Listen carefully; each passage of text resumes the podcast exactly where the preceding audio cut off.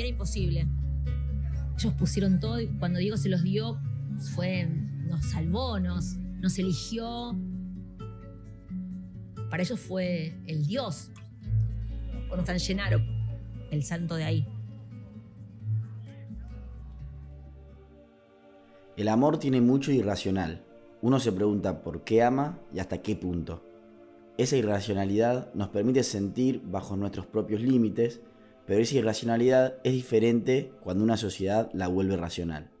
Las religiones tienen mucha irracionalidad y fanatismo, y pasan los años y se mantienen de la misma manera. Los dioses son esos seres sobrenaturales a los que se les rinde culto y son los responsables de todo lo que sucede, los misterios y los milagros y Diego es nuestro Dios. La veneración de Maradona es el homenaje de los hinchas hacia él, es la devolución de toda la felicidad generada por Diego Armando Maradona, es la explicación de sus andanzas, de su paso por la tierra, el más humano de todos los dioses.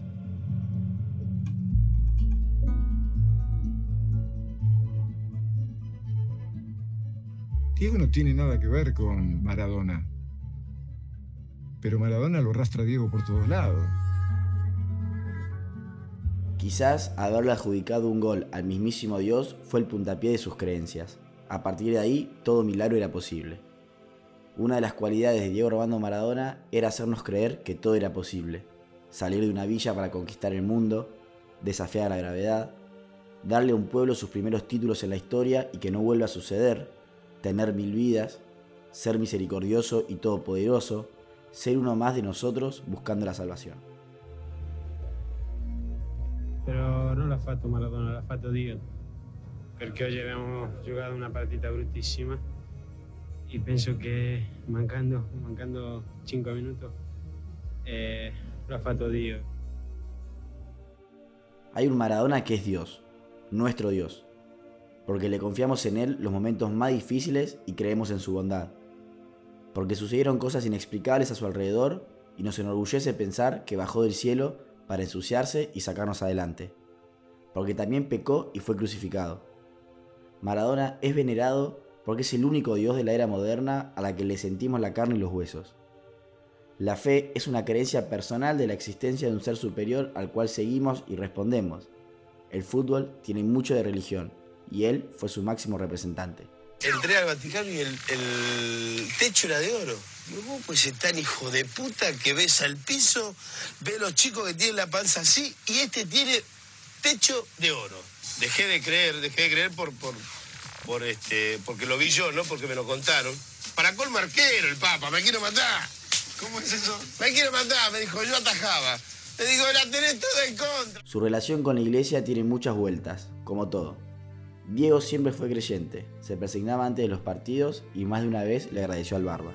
Tomó su primera comunión en un hotel durante la concentración en el Mundial de España en 1982. Gracias a su compañero de habitación, Patricio Hernández, que le inculcó las primeras palabras de Dios al 10. Luego, la religión lo acompañó durante su carrera, aunque de alguna forma él estaba por encima de su creencia. Ya en sus últimos años como profesional y una vez retirado, Diego tuvo un vínculo muy cercano con el Vaticano, pero no siempre fue bueno. Criticó a Juan Pablo II y el oro del lugar. Diego era el embajador de Dios en la tierra y luchaba por los pobres alrededor del mundo, algo que creía que la Santa Sede no hacía. Eh, yo sé que sos cuervo, Francisquito, que sos hincha de San Lorenzo y que dicen que nos tienen de hijo. Eh, pero vos te recordarás que cuando yo jugaba en Boca, San Lorenzo a nosotros no nos ganó un partido. Pero de todas maneras, de esto hablaremos y mucho. Yo creo en vos, Francisquito, y eso que yo estoy peleado con el Vaticano.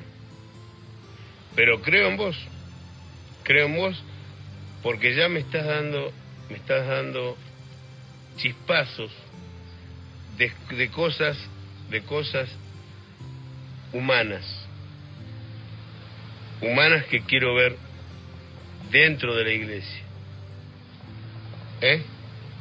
Porque, porque mi madre, te lo digo, mi madre toda la vida le fue a pedir a Dios a la iglesia.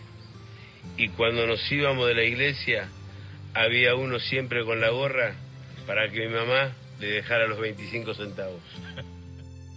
Luego, cuando Bergoglio asumió el poder de la iglesia, Diego fue muy crítico hasta poder conocerlo. Tener a Dios y al Papa argentino era mucho para nosotros. Diego pidió conocerlo y aseguró tener que hablar un par de cosas puntuales para ajustar el trabajo del Papa Francisco. Lo hizo en varias ocasiones y disputó dos partidos por la paz en Roma, aunque en cada partido tuvo algunas de sus controversiales actuaciones. En uno pidió que no juegue Icardi y en el otro se peleó con la brujita Verón. El Papa Francisco utilizó la popularidad de Diego cada vez que pudo y tuvieron una buena relación.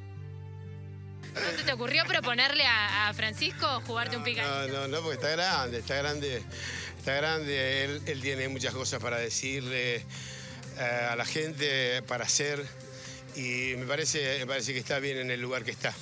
Eh, nosotros tenemos que estar orgullosísimos del Papa que tenemos, realmente. Yo te puedo asegurar que eh, él está haciendo todas las cosas bien.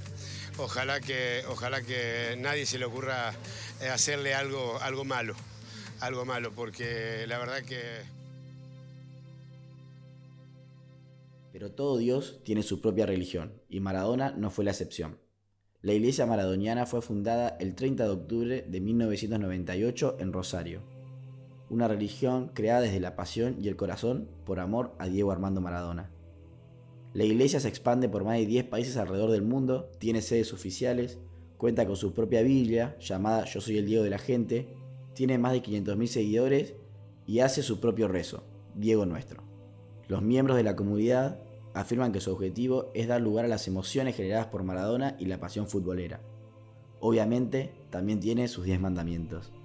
La pelota no se mancha, amar al fútbol por sobre todas las cosas, declarar tu amor incondicional por Diego y el buen fútbol, defender la camiseta de Argentina respetando a la gente, difundir los milagros de Diego en todo el universo, honrar los templos donde predicó y sus mantos sagrados, no proclamar a Diego el nombre de un único club, predicar los principios de la iglesia maradoniana, llevar Diego como segundo nombre y ponérselo a tu hijo, no ser cabeza de termo y que no se te escape la tortuga. Y sí, sí, sobre todo para la iglesia maradoniana, que los muchachos me bancan a muerte. La vida de Diego Armando Maradona está llena de momentos divinos. Su forma de luchar por los mortales para intentar su salvación le da el estatus de Dios Supremo. Sus logros justifican su divinidad y nuestra veneración. Si Jesús tropezó, ¿por qué Él no habría de hacerlo? Todo Dios tiene su paso por la tierra para dejarnos una enseñanza. El de Él tuvo su fin y a partir de ahí lo vemos en ocasiones particulares con apariciones inexplicables. Nos acompañará hasta la eternidad porque así lo recordaremos. El más humano de todos los dioses estuvo entre nosotros y nos acompañó con solidaridad y amor, el corazón más grande que alguien podía tener. Muchas gracias Señor Dios, muchas gracias Señor ¿Y el más grande quién es? ¿Quién va a ser, El Diego, hermano. Es así. Ey, me llena de mirá, mirá, mirá. Me cae el lágrima. El Diego, loco. El Diego. El Diegote. El que lo bardeaba. A los Rondona. Ese es el más grande de toda la vida, de toda la historia. El Diego Armando Maradona. Acá, papá. Acá, chabón. Fenómeno, drogadito, lo que sea, papá. Yo le llevo el alma, loco. Este es el más grande. Este, este se la jugó por Argentina. Perón robó. Todos robaron. Este, con, la, con el tobillo así con Brasil, dice así. ¡Cari! ¡Cari! ¡Oh! El futbolero lo entiende, hermano. Todos los Diegos el Diego la analogía de un mito. Todos los Diegos quisieron a Maradona. Yo soy Juma La Maquia y esto es una producción de Backup.